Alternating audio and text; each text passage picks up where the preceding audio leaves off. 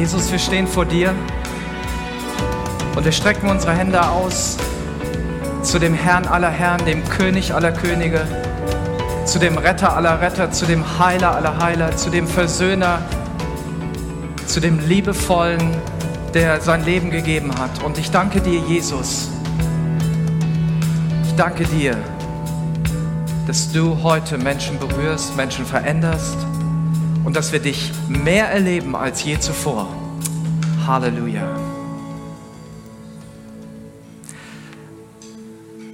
So schön, dass du da bist.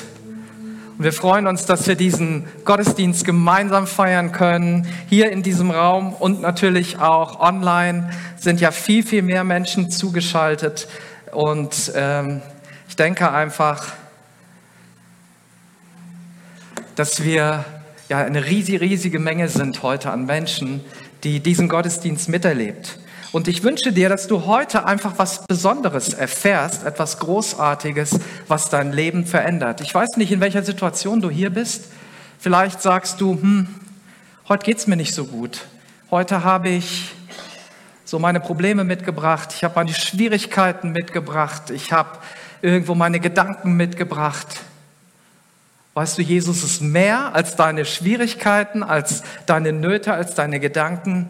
Und ich wünsche dir eine starke Begegnung mit diesem wunderbaren und auferstandenen Jesus. Und ich habe in dieser Woche und auch so in den letzten Tagen mit dem einen oder anderen Mal telefoniert. Und Menschen sind so dankbar dafür, für das, was wir online anbieten.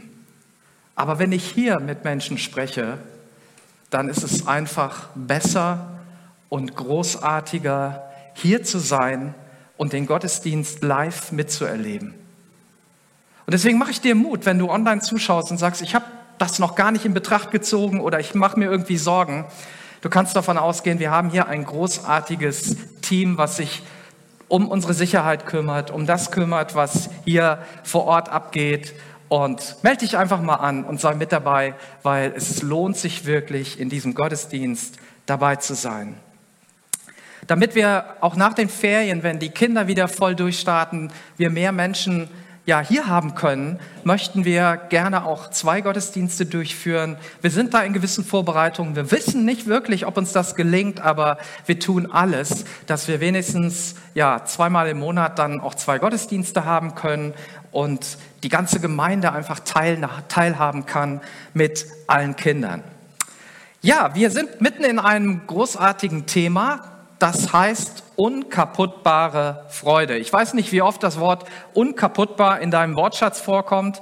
Wahrscheinlich eher gar nicht, ne? weil das gibt's auch gar nicht ne? so richtig. Das hat's noch nicht in den Duden geschafft, aber in die Werbung. Und die Werbung hat damals dafür geworben, hey, es gibt solche Kunststoffflaschen und wenn die runterfallen, dann bleibt der Inhalt erhalten. Der Inhalt geht nicht kaputt, die Flasche zerspringt nicht, sondern du kannst sie einfach aufheben und kannst den Inhalt weiter genießen. Und so ist es auch mit der Freude. Die Freude, die jede Erschütterung unseres Lebens übersteht, die mal runterfallen kann, aber die trotzdem in uns drin bleibt, die so tief und fest in uns verwurzelt ist, dass nichts sie kaputt machen kann. Freude ist übrigens ein zentrales Thema der Bibel. Man glaubt es nicht, wenn man so an Kirche denkt, ne, dann denkt man eher so an liebe Gemeinde, seid ihr heute auch ja genügend innerlich traurig und bestürzt über das, was in dieser Welt geschieht. Ja, also überall wird uns ein schlechtes Gewissen gemacht und wir werden auf unsere Fehler, auf die Dinge hingewiesen. Die Bibel ist anders. Die Bibel sagt, freut euch, dass eure Namen im Himmel geschrieben sind. Freut euch, jeden Tag. Freut euch in dem Herrn jeden Tag. Darum geht es. Die Bibel ist ein Buch der Freude und Gott ist ein Gott, der Freude erfunden hat. Und deshalb kannst du dich übrigens auch freuen, denn Gott hat dich geschaffen und er möchte, dass du in dieser Freude lebst. Und diese Freude ist auch eine Frucht des Heiligen Geistes. Ja, sie kommt nicht nur aus uns. Wir können die nicht endlos produzieren. Ein bisschen Freude kannst du, kann jeder von uns produzieren. Aber diese tiefe Freude kommt durch den Heiligen Geist und sie kommt auch durch Glaubenserlebnisse. Und der Philipperbrief, mit dem wir uns beschäftigen in dieser Themenreihe, der ist so vier Kapitel geballte Freude. Ne? Vier Kapitel geht es darum, dass Gott uns Freude gibt und auf welche Weise er uns Freude gibt. Alleine 16 Mal kommt das Wort Freude im Philipperbrief vor. Und beim letzten Mal habe ich so ein bisschen darüber berichtet, wie das entstanden ist, wie der Philipperbrief geschrieben wurde. Und das ist ja nicht am Strand, sondern aus dem Gefängnis. Aus dem Knast sagt uns der Apostel Paulus, wie wir Freude haben können. Wie es bei uns in unserem Leben trotz verschiedener Engpässe, trotz Schwierigkeiten, trotz Herausforderungen zu großer Freude kommen kann. Und was ist der Grund für so viel Freude und so viel Gelassenheit, die Paulus in einem wohlgesagt römischen Gefängnis hat. Ne? Das war alles andere als zimperlich und ihm stand die Todesstrafe bevor. Dieser Paulus will uns inspirieren, der will dir etwas mitgeben von den Prinzipien Gottes, die uns helfen, in dieser Freude zu leben und diese göttlichen Prinzipien zu entdecken für uns, für dein Leben, für deine Situation, egal wo du bist. Paulus hatte so eine krasse Begegnung mit Jesus, dass er entschieden hat, sein ganzes Leben hinzugeben. Er hat erkannt, dass nicht seine Werke und seine Taten, die er tut, ihn erretten, sondern alleine die Gnade Gottes. Und das war für ihn ein Schock, denn er hat sich so viel darauf eingebildet, ein guter Mensch zu sein, alles richtig zu machen. Er sagt, ich bin einer der vornehmsten der Pharisäer gewesen. Die Pharisäer waren die, die sich noch extra viele Gesetze gegeben haben. Und er war noch einer der Top-Leute von denen, die die besonders versucht haben einzuhalten. Paulus hat gelernt, dass er nicht aus dem Gesetz lebt, sondern im Glauben an Jesus Christus, aus der Gnade heraus. Und das gibt ihm viel Kraft und das gibt ihm Freude, auch in ganz schwierigen Situationen. Und dieser Glaube ist für ihn nicht irgendein Strohhalm, an den er sich klammert, das hatte er gar nicht nötig.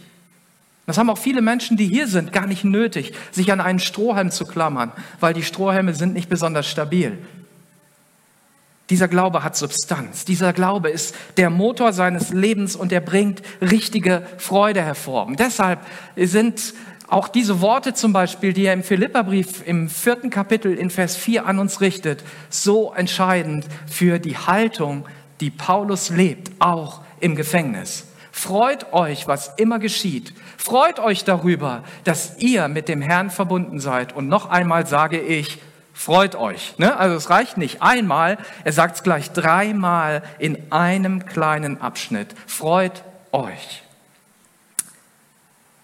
Da sprüht wirklich Zuversicht und Freude heraus. Und diese Freude ist ansteckend.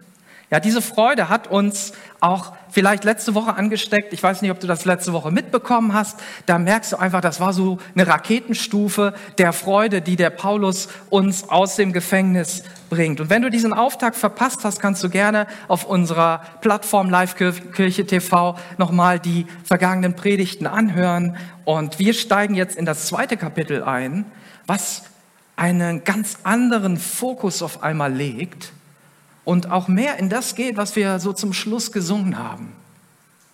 Ein Jesus, der sich hingibt.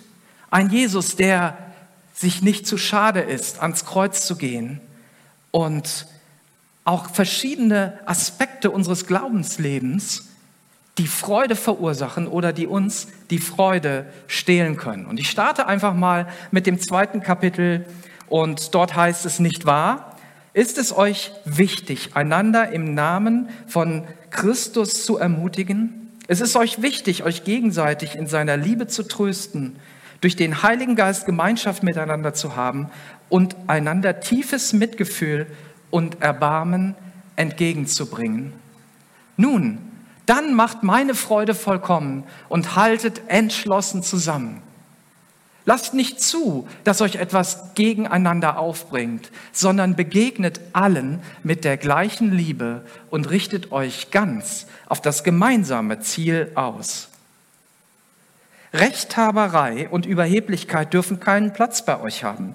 Vielmehr sollt ihr demütig sein, von euren Geschwistern höher denken als euch selbst. Und jeder soll auch auf das Wohl des anderen bedacht sein, nicht nur auf das eigene Wohl. Das ist so ein typischer Abschnitt aus dem Philipperbrief. Der Philipperbrief sind so verschiedene, scheinbar durcheinandergewürfelte Abschnitte, die Paulus geschrieben hat. Man geht so davon aus, dass Paulus damit gerechnet hat, viel früher aus dem Gefängnis rauszukommen und er deswegen erstmal nur eine Sache geschrieben hat und dann noch was drangehängt hat und so einfach eine, einen längeren Brief geschrieben hat. Und in diesem Brief spricht er immer über drei Dinge, nämlich einmal über sich selber, über seine Motivation, über seine Haltung, über seine Beweggründe. Er spricht über die Gemeinde und er richtet mahnende Worte an die Gemeinde, so wie auch hier spricht er ganz klar zu der Gemeinde. Und er spricht über die Größe und über die Macht Gottes. Und das hier sind Dinge, die er an die Gläubigen richtet in einer ganz jungen Gemeinde dort in Philippi. Und jetzt kannst du sagen, naja, bin kein Christ oder ich lebe nicht christlich, bin auch kein Gläubiger oder Kirchgänger, was interessiert es mich? Ich glaube, da sind Dinge drin, die jeden interessieren können und die für jeden relevant sind. Biblische Prinzipien gelten, egal ob du dich als Christ fühlst oder als Christ lebst oder nicht. Die gelten einfach. Und das haben auch viele Menschen erkannt, die Managerseminare geben. Viele dieser Seminare, auch Psychologieseminare, enthalten ganz viele biblische Prinzipien. Also die Managerseminare und diese Dinge, die ich so im Internet jetzt wahrnehme, sind für meine Begriffe 90 Prozent biblische Werte. Es geht immer um das, was Gott tut. Und das wirkt. Das ist gut. Wenn wir so leben, wie Gott es will, das ist gut. Und vielleicht ist heute was für dich dabei, auch wenn du sagst, ich bin eigentlich kein Christ. Dieser erste Vers, mit dem dieses zweite Kapitel beginnt, beginnt mit einigen Aufforderungen oder mit einigen Dingen, die der Paulus hervorhebt. Es geht um Ermutigung. Es geht um Trost in dieser Liebe von Jesus. Es geht um die Gemeinschaft, die der Heilige Geist wirkt und Mitgefühl und Barmherzigkeit. Und er sagt, das ist euch doch wichtig. Das sind Dinge, auf die ihr Wert legt. Dieses Wort, was hier für Ermutigung gebraucht wird im griechischen Grundtext, die, das Neue Testament ist auf Griechisch geschrieben. Ich kann kein Griechisch, aber man kann das nachgucken und kann da nachschauen, was diese Worte damals bedeutet haben. Dieses Wort Paraklesis wird ja auch für den Heiligen Geist verwendet als Beistand. Ne? Und dieses Wort heißt so viel wie jemanden herbeirufen und jemanden zu sich rufen.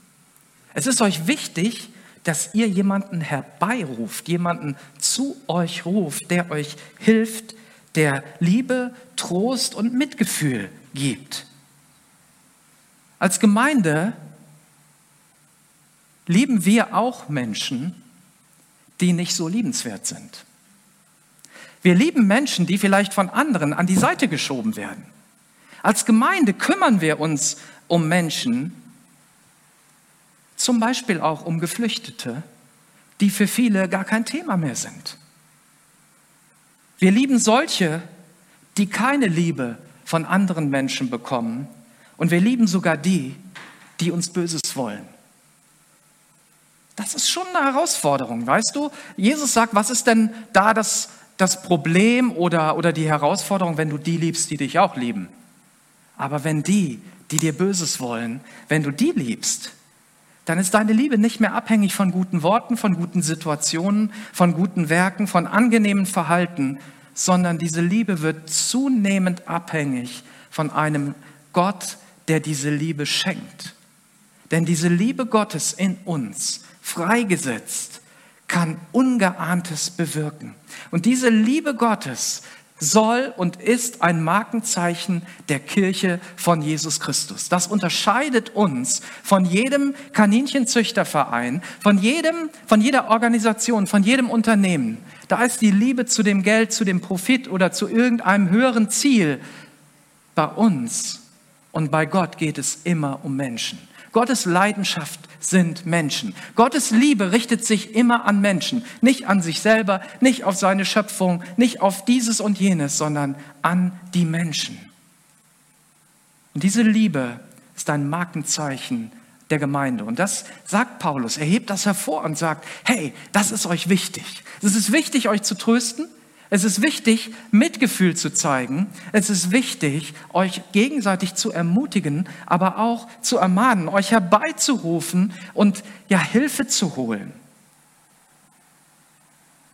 Und er sagt dann weiter, nun Jetzt macht meine Freude vollkommen. Also das gibt ihm schon mal Freude. Er sitzt so im Gefängnis, stellt sich das vor, wie das so ganz praktisch läuft, ne? wie, die, wie der eine dem anderen hilft, wie jemand begrüßt wird, der ja vielleicht stinkt und wie der im Gottesdienst einen Platz zugewiesen bekommt und äh, wie sich Menschen anschließend um ihn kümmern, wie sie ihm vielleicht helfen, eine Wohnung zu finden und so weiter.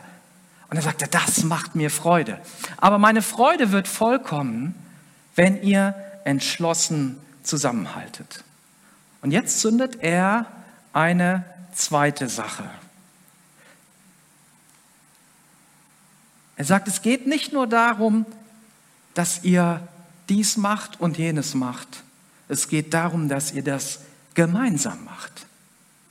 Dass ihr gemeinsam und entschlossen zusammenhaltet. Lasst nicht zu, dass euch irgendetwas gegeneinander aufbringt sondern begegnet allen mit der gleichen Liebe und richtet euch ganz auf das gemeinsame Ziel aus.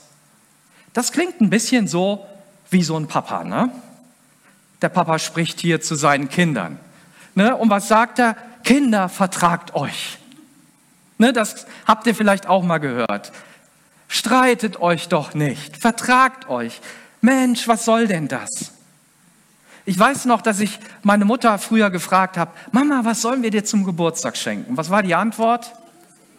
Dass ihr immer schön lieb seid, genau. Dass ihr immer lieb seid. Und dann haben wir immer gefragt, Mama, dürfen wir dir auch was anderes schenken?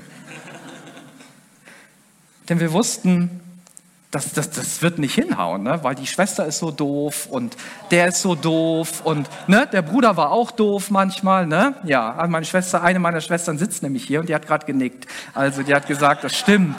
Man ist wirklich doof manchmal als Geschwister. Und so ist das doch in der Gemeinde nicht anders. Wir sind ja Geschwister, die sich nicht freiwillig gesucht haben.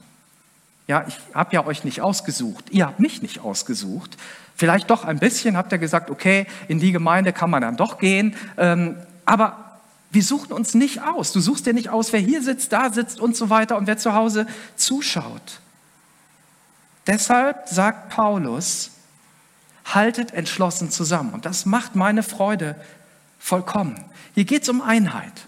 Und Einheit ist immer wieder ein Thema auch im Philipperbrief. Er be, be, ja, betrachtet diese Dinge, die Einheit fördern oder die Einheit zerstören, betrachtet Paulus an verschiedenen Stellen. Diese Einheit ist ein Thema, das ganz entscheidend ist. Und er sagt, das macht mich richtig happy. Das hilft mir wirklich.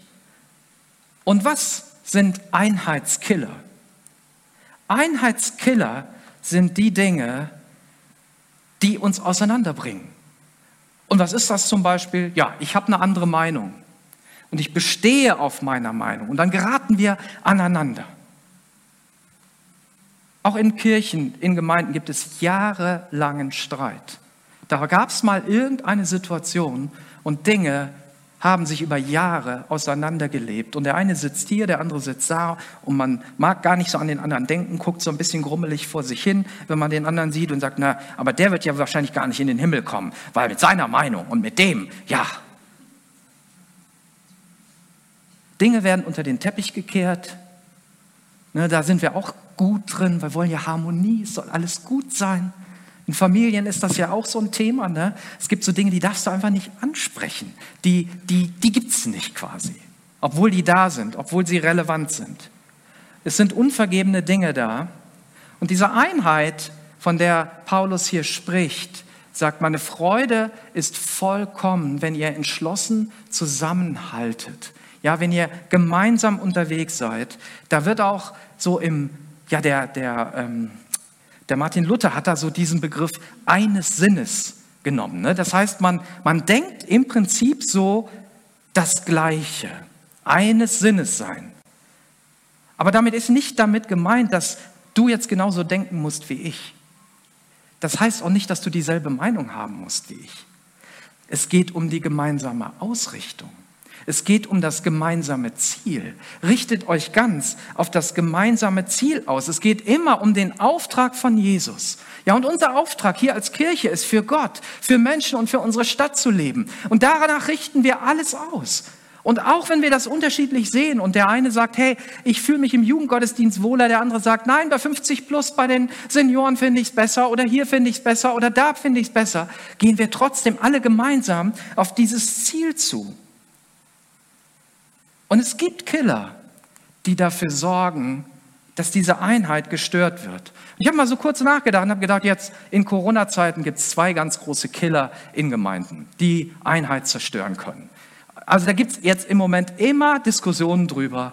Das eine ist die Diskussion, wie viel können wir schon gemeinsam machen und wie viel nicht? Und die andere ist, was glauben wir gerade? Ja, was die Zukunft betrifft. Ich habe das letzte Mal auch gesagt, es gibt ja die interessantesten Dinge, an die man so glauben kann. Und ähm, die erleben gerade Hochkonjunktur. Also die erste, der erste Punkt ist, wie leben wir als Gemeinschaft? Die einen sagen, es ist alles halb so wild. Hatte ich vor kurzem noch wieder ein Gespräch ich sehe das ja gar nicht so. Und das wird alles übertrieben mit Corona. Und man sollte das gar nicht so eng sehen. Und wir sollten eigentlich wieder ganz normal leben. Ne? Du machst dir ja nur ins Hemd. Du hast ja nur Schiss. Die Medien haben das doch nur hochgepusht. Und die andere Meinung ist, oh, wir müssen uns schützen.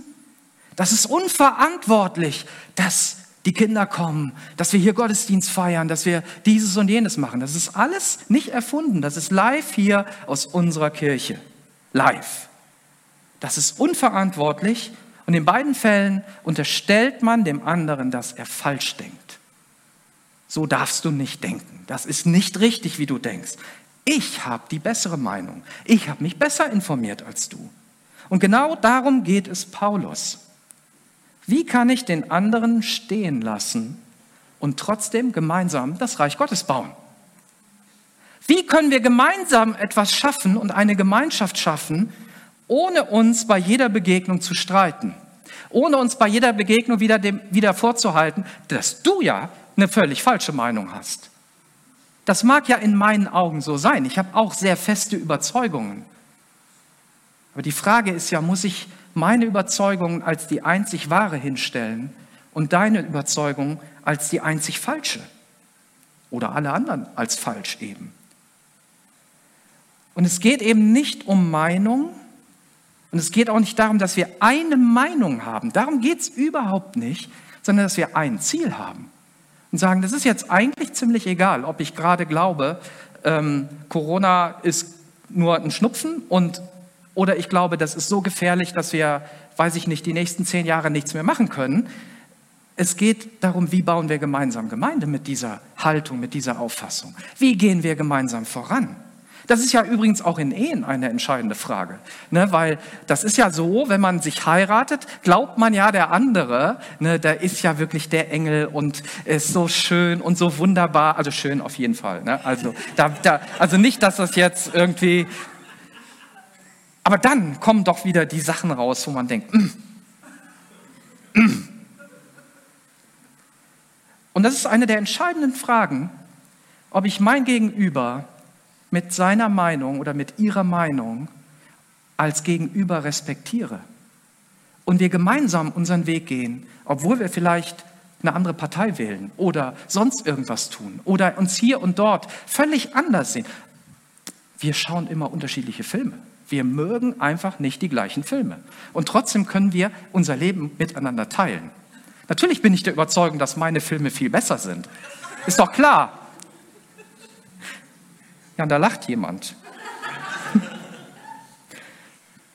Respektiere den anderen. Und deswegen auch unsere Bitte als Leitung, wenn du zuhörst online oder jetzt hier bist und dir so deine Gedanken dazu machst. Diese Spannungen werden ja durch die Krise verstärkt. Die Spannungen waren vorher schon da, dass man unterschiedliche Auffassungen hat, wie man Gemeinde baut. Die werden jetzt einfach nochmal um, um einen Faktor drei oder vier stärker.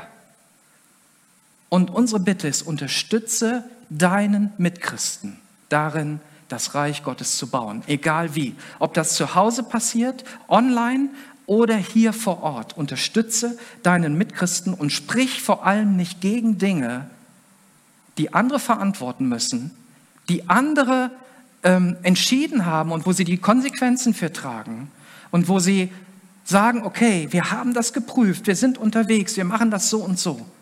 Wenn du dagegen sprichst, torpedierst du die Einheit. Du darfst trotzdem die andere Meinung haben, aber man muss sie nicht lautstark und sagen, und das ist falsch und das ist unverantwortlich. Ich bekomme einige solcher Mails, die das ganz klar machen, das ist unverantwortlich, was wir hier in diesem Gottesdienst machen. Und das ist nicht die Einheit, von der Christus spricht. Die nächste Sache ist, wie gehen wir mit Glaubensfragen um? Die sind ja jetzt auch gerade sehr, ähm, ja, manche werden sehr hochgekocht. Du hast halt ein prophetisches Wort entdeckt bei YouTube und das ist natürlich jetzt das Entscheidende überhaupt. Oder ich habe neue Informationen gefunden. Die hat sonst kaum einer entdeckt, aber jetzt ist mein Auftrag, sie der ganzen Welt mitzuteilen. Und dann kommt immer die Frage, wie siehst du deinen Mitchristen?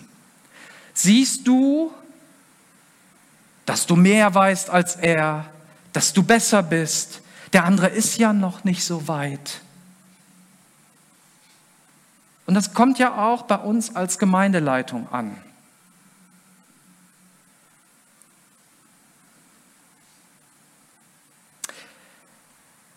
Was sind denn das für Menschen, die Leiter sind in dieser Gemeinde? Sind das irgendwelche Newbies, wie man so sagt, die keine Erfahrung haben, die das so mal eben nebenbei machen? Oder sind das Menschen, die vielleicht eine gute Ausbildung genossen haben, die Lebenserfahrung haben, Leitungserfahrung haben, Gotteserfahrung gemacht haben, Glaubenserfahrungen gemacht haben, intensives Bibelwissen sich angeeignet haben und sich auch immer weiter auf diesen Weg geben? Und gerade jetzt, in dieser Zeit, bekommen wir sehr viel Zuspruch. Wenn ich ein Jahr zurückdenke, da war das genau das Gegenteil. Also du kennst das nicht mehr wieder. Das ist wie Hosianna und kreuzige ihn. Im letzten Jahr war das genau das Gegenteil. Da haben Leute gesagt, ja, unsere Leiter, die sind ja gar nicht so weit. Die haben ja gar nicht den Durchblick. Unsere Leiter, die predigen so einen Mist, das bringt mir doch gar nichts. Jetzt höre ich genau das Gegenteil. Menschen sagen, das ermutigt mich so sehr. Menschen haben gesagt, ich muss mir die Kost woanders holen. Heute sagen viele, ich bin so dankbar für mein Brothaus, für das, was ich hier erlebe. Was ist der Rat der Bibel, wenn wir so unterschiedlich denken? Wenn wir denken, wir wären weiter als der andere, besser als der andere. Ein sehr weises Vorgehen, was uns der Apostel Paulus sagt, ist, prüft alles und das Gute behaltet. Ich muss eh alles prüfen. Ich hoffe, dass du heute diese Predigt intensiv prüfst. auch die von letzter Woche und davor und so weiter. Prüfe alles. Das ist deine und meine Verantwortung, dass wir das prüfen, was wir hören. Aber es ist auch unsere Verantwortung, etwas davon zu behalten und nicht alles auszukippen und zu sagen, das ist alles Mist, das ist alles Käse, ist alles nichts wert. Ich kann auch bei jeder Begegnung etwas lernen, selbst da, wo mir die ärgste und stärkste Kritik entgegenschlägt, kann ich in dieser Begegnung etwas lernen von anderen Menschen. Und Paulus macht deutlich, Einheit ist kein Luxusgut einer Gemeinde, was man haben kann oder nicht, sondern es ist elementar auch damit Freude da ist. Also ganz ehrlich, wenn Kinder miteinander spielen und nicht gegeneinander kämpfen und ständig einer heult und ich weiß nicht was, da ist doch Happiness, oder nicht? Die Kinder freuen sich, die Eltern freuen sich, alle gucken zu und sagen, Mensch, ist das schön. Und stell dir mal vor, wie Gott zuschaut, wenn er merkt, da sind unterschiedliche Meinungen, da gerät man mal aneinander, aber sie vertragen sich wieder, sie machen sich wieder gemeinsam auf den Weg, das löst Freude aus. Und deshalb warnt er dann auch und sagt, Rechthaberei und Überheblichkeit dürfen keinen Platz bei euch haben. Vielmehr sollt ihr demütig genug sein, von euren Geschwistern höher zu denken als von euch selbst. Und jeder soll auch auf das Wohl des anderen bedacht sein und nicht nur auf sein eigenes Wohl. Hinter diesen Einheitskillern, hinter dem, was, was zerstört, da steckt der große Spalter oder der große Auseinanderbringer, der Satan. Der hat das schon im Garten von Eden gemacht, indem er da kam und hat gesagt, sollte Gott gesagt haben. Ich weiß es letztlich besser als Gott und du kannst es auch besser wissen als Gott. Spaltung ist ein Kennzeichen unserer jetzigen Zeit. Ich weiß nicht, ob dir das so bewusst wird durch die Medien. Ähm, Länder sind zerrissen. Zwischen Ländern gibt es große Konflikte. In unserer Gesellschaft gibt es massive Konflikte. In Europa gibt es massive Konflikte. Und Paulus spricht hier von einer Kehrtwende. Er sagt, wendet euch von diesem ab, was euch spaltet. Und das ist eben sowas wie Rechthaberei und Überheblichkeit. Und ich will jetzt keine Namen nennen, aber ihr, euch fallen bestimmt manche Politiker ein, die sehr rechthaberisch und sehr überheblich sich über alle Menschen hinwegsetzen und sagen, ich weiß alles. Ich bin der Beste seit, weiß ich nicht, Menschengedenken und ich hab's im Griff. Macht meine Freude vollkommen, indem ihr gemeinsam unterwegs seid. Vielmehr sollt ihr demütig sein. Demütig zu sein ist die Grundlage dafür, dass das überhaupt gelingt, ne, was wir eben gesagt haben. Es ist ja nicht so einfach, ne, wenn ich doch recht habe. Ich habe recht. Also meine Frau und ich, wir sind zwei große Rechthaber. Ja. Gestern noch hat unsere Tochter uns bestätigt, könnt ihr nicht mal diese ganzen Korinthenkackerei lassen? Ständig diese Dinge um diese Kleinigkeiten. Meine Güte, meine Güte. Und natürlich haben wir immer recht. Ich weiß, dass ich recht habe. Sie weiß, dass sie recht hat. Und trotzdem gehen wir miteinander den Weg. Uns ist das Gemeinsame, was wir haben, wichtiger, als im Detail recht zu haben. Und einer von uns muss dann in diesem Moment den Weg der Demut gehen. Was heißt das? Ich respektiere den anderen, auch die Meinung des anderen und ich stelle mich nicht über ihn. Das geht ja ganz schnell. Ne? Und ganz schnell ist der andere dumm. Das Gegenteil von Demut ist Hochmut. Das heißt, ich stelle mich über den anderen.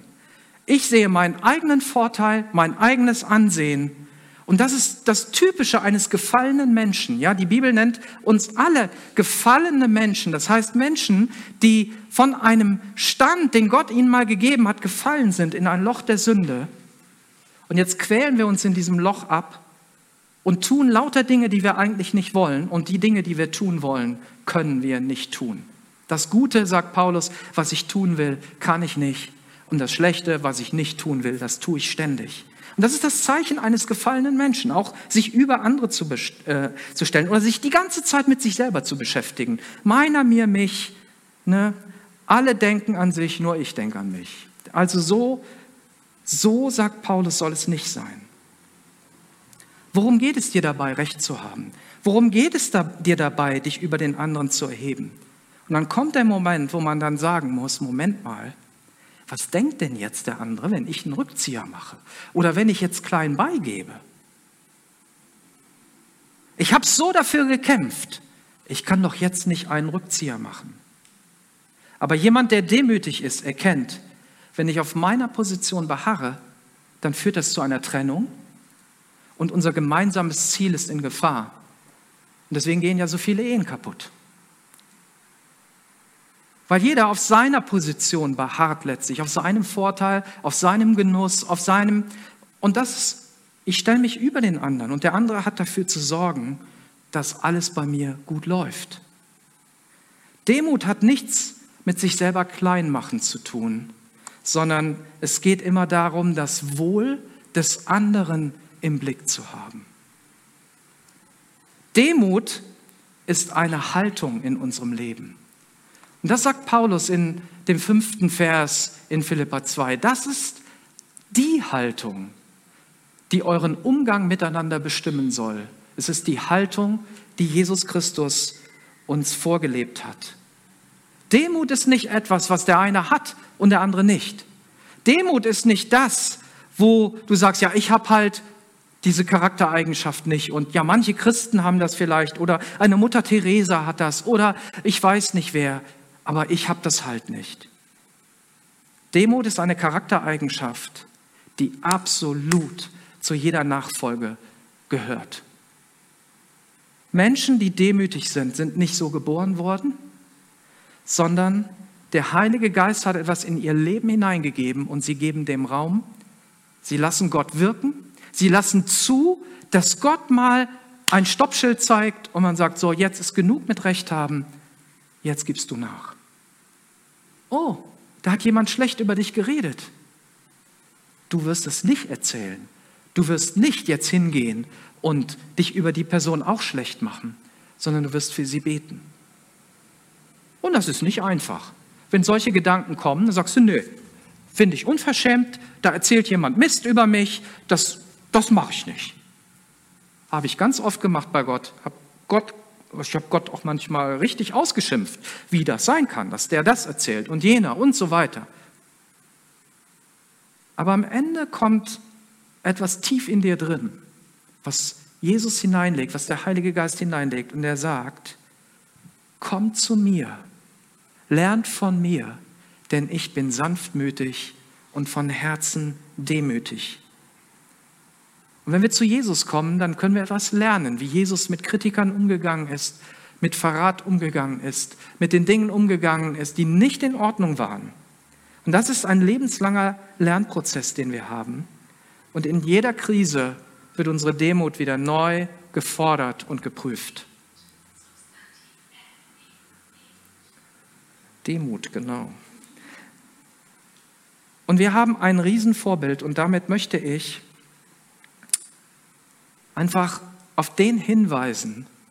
Und das ist auch das Zentrum dieser Predigt. Es geht nicht darum, aus dir einen besseren Menschen zu machen, sondern Gott macht aus uns keine besseren Menschen, sondern neue Menschen.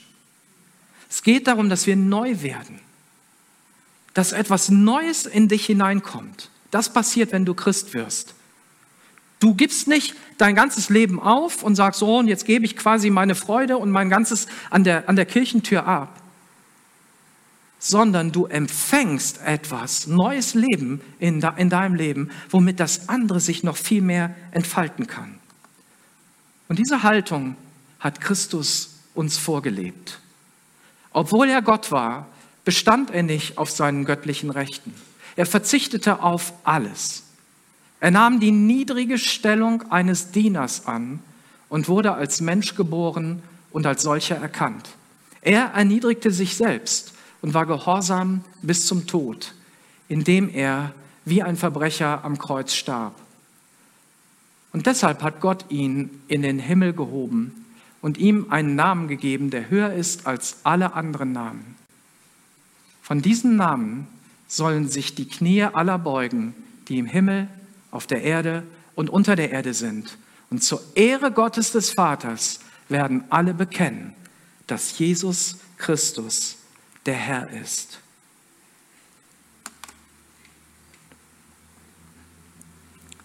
Obwohl er Gott war, bestand er nicht auf seinen göttlichen Rechten, sondern er verzichtete auf alles. Und Demut ist das, wo du nicht von anderen klein gemacht wirst. Ne, manchmal denken wir ja, man wird gedemütigt. Darum geht es gar nicht sondern derjenige, der sich demütigt, macht es von sich aus. Er entscheidet sich frei und sagt, ich, ich stehe hier, vielleicht mache ich sogar Dinge besser als andere. Gott macht garantiert Dinge besser als wir. Also wenn einer Grund hätte, sich oben irgendwo hinzustellen und auf uns herabzuschauen, dann wäre es doch Gott, dann wäre es doch Jesus, der nie einen Fehler macht. Und er sagt, ich mache Folgendes. Ich nehme meine hohe Stellung und ich gebe sie für dich auf.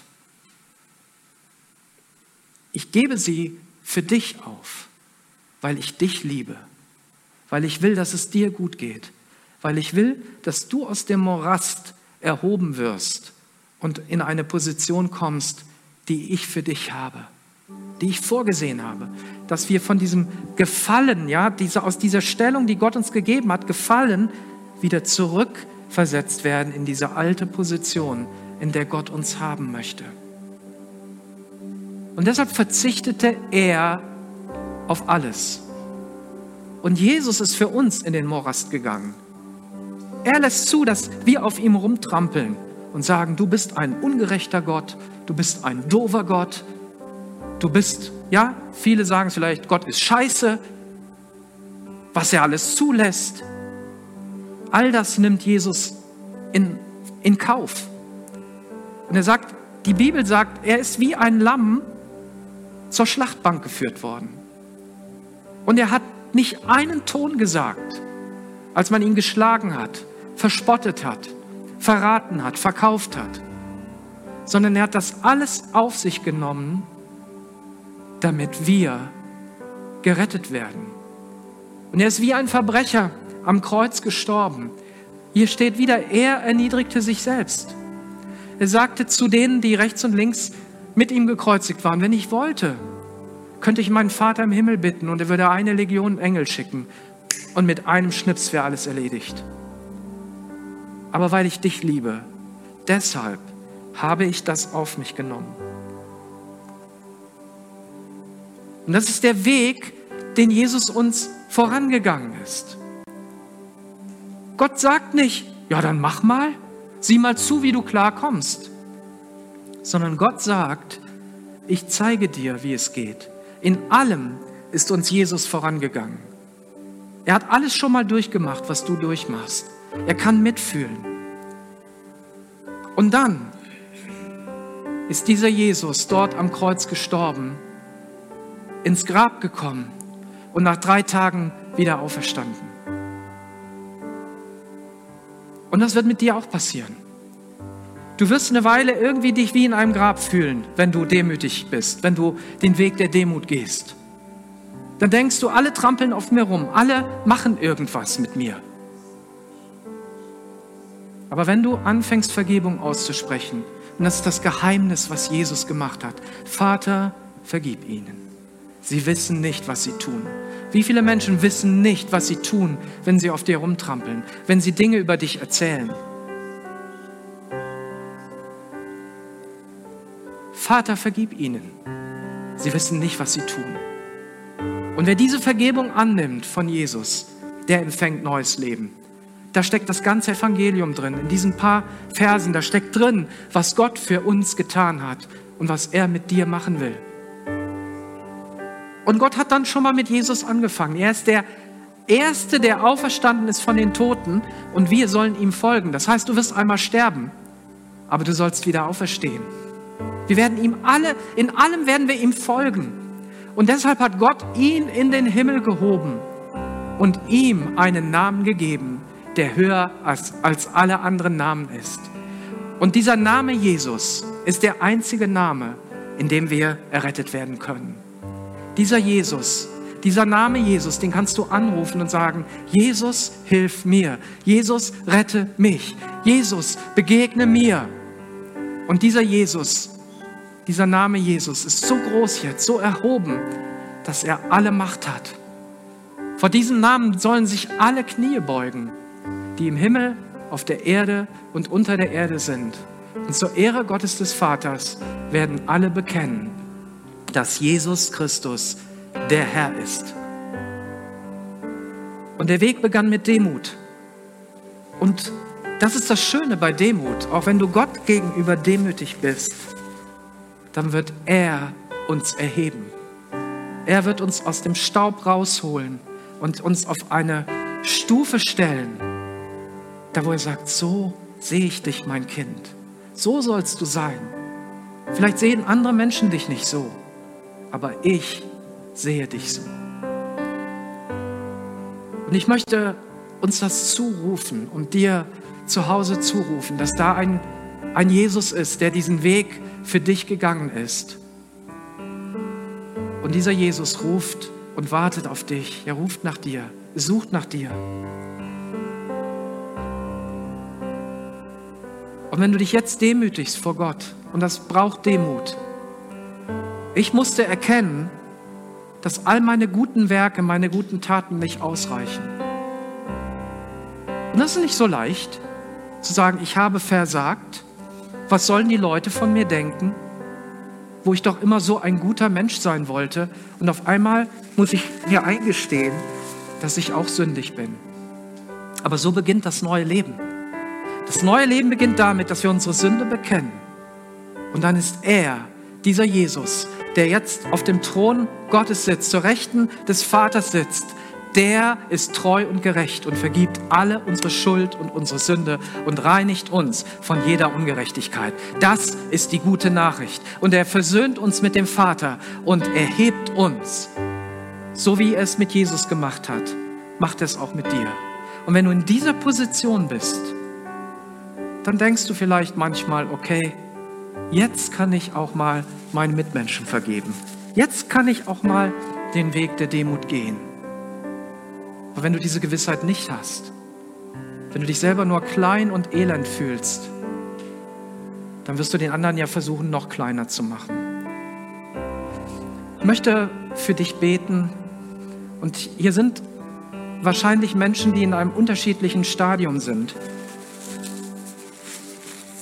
Der eine hat noch gar keine Beziehung zu Jesus. Und du kannst heute zu ihm eine Beziehung aufbauen und ihm nachfolgen, indem du sein Opfer annimmst. Und andere sind da, ich bin schon auf dem Weg mit Jesus, aber das mit der Demut, das macht mich fertig. Das, das, das bringt mich um. Ich krieg das nicht hin. Lass uns dafür beten, dass Christus dein großes Vorbild wird. Niemand ist demütig geboren sondern Demut ist eine Haltung, die wir entwickeln, eine Entscheidung, die wir treffen und wo Gott uns hilft. Vielleicht stehen wir mal gemeinsam auf und ich bete mit uns, allen, die hier in diesem Raum sind, im Untergeschoss, im Internet, alle, die das nachher noch schauen werden. Und ich bete darum, dass Gott dir begegnet. Jesus, ich bete für die, die jetzt wissen, gerade in diesem Moment, dass sie zu diesem Kreuz kommen sollen und sagen sollen, Herr, vergib meine Schuld. Ich bin schuldig geworden. Herr, danke, dass du jetzt in diesem Moment da bist und dass du dieses Gebet erhörst, dass du Sünde vergibst, dass du reinigst von jeder Schuld und, und Ungerechtigkeit und falschen Dingen, die wir getan haben, falschen Gedanken und Taten, egal wie schlimm sie waren, und uns zu neuen Menschen machst. Jesus, ich bete für die, die jetzt gerade in diesem Moment diese Entscheidung treffen. Und ich bete auch für die, die sagen, ich will demütig sein. Ich möchte das, diesen Weg gehen und auch diese Freude erleben, die daraus kommt. Diese vollkommene Freude, wenn wir einen Weg gehen, den du gegangen bist. Herr, und du hast jetzt unendliche Freude. Und auch wir werden uns unendlich freuen, wenn wir deine Wege gehen. Und deshalb bitte ich dich für alle, die jetzt sagen, ich fange an. Ich fange heute an damit, dass du sie darin bestärkst, dass du ihnen Kraft gibst und dass du Gutes tust in ihrem Leben. Amen.